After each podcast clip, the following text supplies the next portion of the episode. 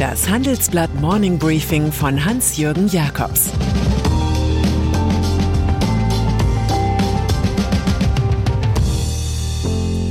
Guten Morgen allerseits. Heute ist Freitag, der 29. April 2022. Und das sind unsere Themen. Olaf Scholz, der etwas andere Volkstribun. Dieter Schwarz, der etwas andere Cloud-Pionier. Osnat Michaeli, die etwas andere Gründerin. Nach einer kurzen Unterbrechung geht es gleich weiter. Bleiben Sie dran. Wenn ich am Freitag Feierabend mache, freue ich mich auf richtig viel Lesezeit am Wochenende. Wenn es Ihnen vielleicht genauso geht, haben wir jetzt genau das Richtige für Sie. Das neue Handelsblatt Wochenende. Ich bin Charlotte Hauenhorst, Digitalchefin beim Handelsblatt. Und ich bin Sven Prange, Leiter des neuen Wochenendteams. Wir sind jetzt noch mehr für Sie da, wenn Sie Zeit haben, am Wochenende, mit inspirierenden Recherchen, praktischen Ratgebern und echten Deep Dives. Entdecken Sie unser neues Programm auf handelsblatt.com/wochenende und abonnieren Sie dort unseren neuen Wochenend-Newsletter. Wir freuen uns auf Sie. Olaf Scholz. Die zwei lebenden SPD-Bundeskanzler üben für die US-Presse eine ganz besondere Faszination aus. Erst erklärte Ex-Regierungschef Gerhard Schröder in der New York Times seine Freundschaft zu Wladimir Putin. Nun widmete Time dem amtierenden Kanzler Olaf Scholz die Titelgeschichte Germany's Moment. Der zuletzt wegen angeblicher Führungsschwäche gescholtene Mann sagt hier trotzig, er glaube vom Volk beauftragt zu sein, das Land nicht nach Umfragen zu führen, sondern so, wie er es für richtig hält, heißt es darin.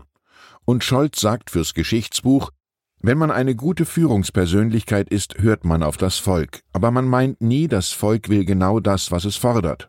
Davon gab er in Japan beim Staatsbesuch Zeugnis, aber nicht im Bundestag zur Lieferung schwerer Waffen in die Ukraine. Milliardenverluste bei Amazon. Zwei faustdicke Überraschungen gab es in den USA. Die erste betrifft die Gesamtwirtschaft. Das Bruttoinlandsprodukt schnurrte im ersten Quartal um 1,4 Prozent zurück. Im vierten Quartal des vergangenen Jahres waren es noch 6,9 Prozent plus gewesen. Die Reaktionen blieben verhalten. Die Schwäche wird auf Außenhandelsdefizite und schwächere Lagerinvestitionen zurückgeführt. Die zweite Überraschung der Konzern Amazon meldet mit minus 3,8 Milliarden Dollar den ersten Quartalsverlust seit 2015.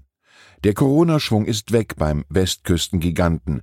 Das Management sammelt nun Kleingeld ein. Mitglieder von Amazon Prime zahlen in den USA jährlich 139 Dollar statt 119 Dollar. Und Dritthändler auf der E-Commerce-Plattform Amazon Marketplace werden mit einem Treibstoff- und Inflationszuschlag abkassiert. Neue Zahlungswege für Erdgas. Erdgas ist für den russischen Präsidenten Wladimir Putin nicht nur eine Waffe, sondern auch eine juristische Rätselaufgabe. Die Sanktionen der EU-Kommission, wonach Europas Unternehmen bei der russischen Zentralbank Euro nicht den Rubel tauschen dürfen, umgeht der Kriegsherr aus dem Kreml. Gaskunden sollen zwei Konten bei der Gazprom Bank eröffnen, eines für die Initialüberweisung in Euro, ein zweites für die entsprechenden Rubelbeträge, die nach dem Valutatausch durch die Zentralbank hier zum Bezahlen der Rechnung auflaufen. Versorger wie Unipa und OMV arbeiten bereits an einer sanktionsfesten Zwei-Konten-Lösung, also an der Quadratur des Kreises oder, wenn Sie so wollen, an der Eierrückgewinnung aus einer Omelette. Kurznachrichtendienst Twitter. Dass sich Elon Musk mit Twitter eine Lautsprecheranlage fürs Global Village zulegt, hat jeder begriffen. Aber muss es so teuer sein? Schaltet sich der ökonomische Verstand aus, wenn das Ego Streicheleinheiten braucht? 44 Milliarden Dollar zahlt der Mann von Tesla für ein Unternehmen, das im ersten Quartal 128 Millionen Dollar Verlust machte. Twitter verzeichnet Rückgänge bei den Abonnenten, die Musk ausbauen will. Und dann wurde zuletzt auch noch die durchschnittliche Nutzerzahl um zwei Millionen zu hoch angegeben. Elon Musk will die Twitter-Werkstätte so schnell wie möglich von der Börse nehmen, wo sie im derzeitigen Zustand auch nichts verloren hat. Digitalisierung beim Thema Cloud gibt es den europäischen Traum namens Gaia X. Und es gibt eine amerikanische Realität, die heißt Amazon oder Microsoft. Zusammen kontrollieren die beiden Unternehmen fast 55 Prozent des Weltmarkts. Die Bundesregierung ist davon so geplättet, dass sie Microsoft die Digitalisierung der Verwaltung machen lässt. Einer aber wehrt sich. Das ist der Neckars-Ulmer Handelstycoon Dieter Schwarz, dem Lidl und Kaufland gehören. Er lässt die eigene Cloud-Plattform Stackit vermarkten. Oberste Zielgruppe sind Mittelständler. Digitalchef Rolf Schumann sagt uns, wir wollen unsere technische Souveränität sicherstellen. Es gibt viele Unternehmen, die die gleichen Bedürfnisse haben. Um Hidden Champions bemühen sich auch die United Internet Gruppe mit Ionos, auch die Open Telekom Cloud der Deutschen Telekom ist im Rennen. Dieser Markt kann viele Marktleiter vertragen. Deutsche Unternehmerinnen. In Vorständen deutscher Großkonzerne ist Thomas der häufigste Name. Bei Start-ups sind es Christian und Stefan. Das Groteske, so heißen mehr Vorstände in den Jungfirmen, als es Frauen in den obersten Leitungsgremien gibt. Schier unglaublich auch, dass sich unter den 25 deutschen Unicorns mit Milliarden Dollar Bewertung gerade mal eine einzige Gründerin befindet. Osnat Michaeli von Infarm. Wer den deutschen Start-up-Monitor studiert, stößt auf eine Frauenquote unter den Firmenpionieren von nur 17,7 Prozent.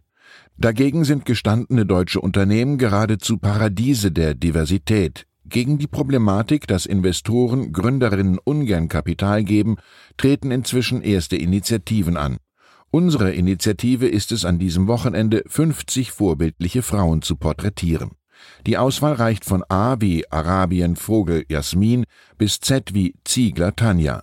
Mehr wird hier jetzt nicht verraten. Wenn Sie darüber hinaus auf unsere kompletten Inhalte zugreifen möchten, dann schauen Sie doch vorbei bei handelsblatt.com.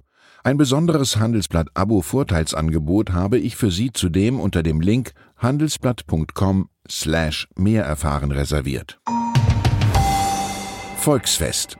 Die Einheimischen sagen Wiesen, die Aushäusigen Oktoberfest. Der Münchner Jahrmarkt gilt mit bis zu sechs Millionen Besuchern als weltgrößtes Volksfest. Am heutigen Mittag wird Oberbürgermeister Dieter Reiter verkünden, ob es nach zwei Jahren Corona-Pause eine Neuauflage der Volksparty gibt. Der Druck ist groß. Schließlich hat Top-Pandemiebekämpfer Markus Söder sein Votum pro Oktoberfest abgegeben. Nach Informationen der Wiesenwirte hat sich Reiter am Montag mit Gesundheitsminister Karl Lauterbach beraten.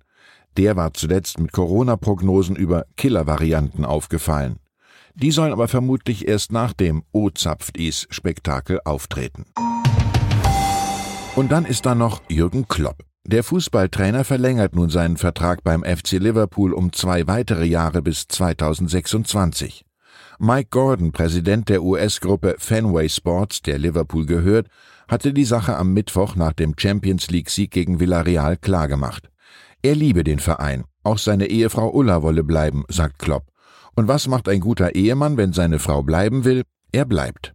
Das ist natürlich eine leicht dahingeflunkerte Story. Nicht geflunkert ist jedoch, dass der Club in dieser Saison einen historischen Rekord brechen und vier Titel gewinnen kann. Im Übrigen wird Klopps Ehemannspruch nur noch von seinem Altkollegen Otto Rehagel übertroffen. Die Ehefrau ist das beste Trainingslager. Ich wünsche Ihnen ein entspanntes Wochenende. Ein Ausflug mit dem Ehepartner oder Ehepartnerin bietet sich natürlich an.